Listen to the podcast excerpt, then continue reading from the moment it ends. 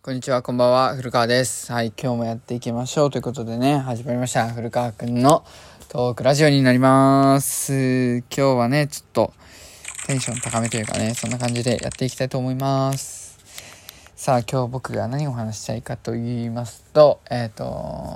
まあ、いつもいつも僕の話の引き出しっていうのはお客さんとの会話から生まれるちょっとした疑問であったりするんですけども、今回はね、ちょっとなんかずっとマスクだよねっていう話をしててお客さんとね。で何がずっとマスクかって言ったらあのー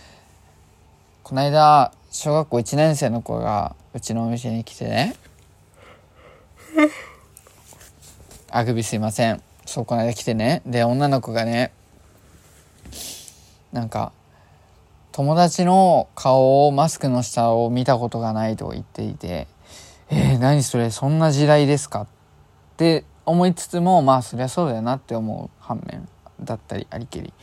でなんかねそうえ？って思っちゃって。まあと同時にまあそうだよなって思ったんだけど顔見たことないっていうことからその話は発展していくんだけどその中高生のさ多感な時期にさ例えばクラス行くじゃん。でさ安易に一目惚れなんてもうできないよね。時代的に。だってさもしさそのマスクの下がさ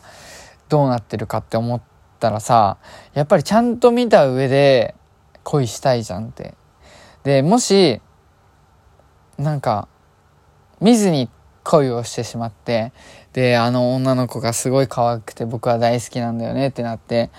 でいざこうデートを誘ってで一緒にご飯もうでもその時にはもう好意を見せつけてるわけだよこっちは。とっても LINE をめちゃめちゃこう送って好きアピールもしまくってでやっとこぎつけたデートでで初めてこうねまあイタリアンなんか行ってパスタを食べるんだけどもその時こうマスターをはあマスクをこう外した瞬間に顎長みたいなあちょっと。えー、その目とちょっと出てる鼻と眉毛からのその顎の長さは考えられなかった。とかね。あとはえ意外とニキビすごいんですね。とかっていうまあなんか僕はすごい口の悪いというかその言い方が悪いんだけどね。要はルックスって大事だよねっていう。でそのマスクはルックスを隠してしまうものだから安易に恋できないよねっていう話。とあとこう今後もしかしたらなんかジャニーズジュニアとかモデルとかそういうのが減ってくんじゃないかなって思うのがあの理由としてね。あの例えばさクラスに入ってさまあなんて言うんだろう。初めてのクラス入ってさみんなマスクしてたらさ自分がどのくらいイケメンなのかってさそこまでさ具体的には分かんないじゃん。ざっくりさその出てる部分だけでもさもう例えば超イケメンだとは思うやつはいるんだけど、例えば、真っ健優とかさ、あの、もう目から、ん？鼻、ん？マスクの、マスクしてても出てる部分だけでも、もうかっこいいじゃん。ただ、ただでももしその下がすごいなんかニキビだらけとかだったら、ちょっと違うのかもしんないけど、なんか、ざっくりはわかるけど、もし自分が中高生になって、し、入学して、で、自分がどのくらいのレベルのイケメンなのかっていうのはあんま知れないと思うんだよね。だからそういうのがあるから、自分のね、その、ルックスで言うところのヒエラルキーがどこに位置するかっていうのは結構大事で、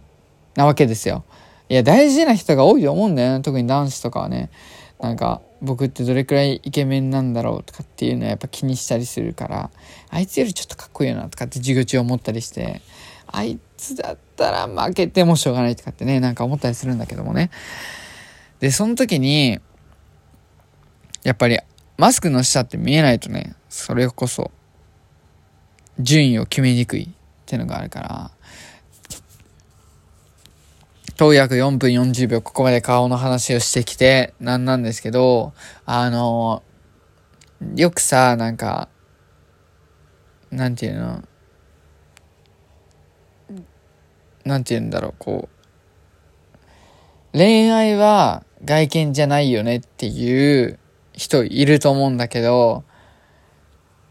あの、いや、嘘つけと。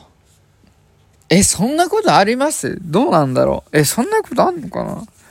恋愛ってさ、顔大事じゃない？普通に。僕がミーハーなのかな？でも僕の好みが、まあね、あるからあれなんだけど、いや、あるんだけど、なんか、そこまでまあ狭くもないんですけど、ただ、ざっくりストライクゾーンってあるじゃん、みんな。ざっくり性格、性格、性格じゃないや、その、ストライクゾーンがあるわけじゃん。だからさ、なんか、そんな中でさ、恋愛は顔じゃないとかっていう人は、ちょっと、ストライクゾーンがもう、む、すごい広すぎるのか、ただ、口だけそうやって言ってるけど、いざ、とかね。で、なんか面白いことを言ってた人がいたのが、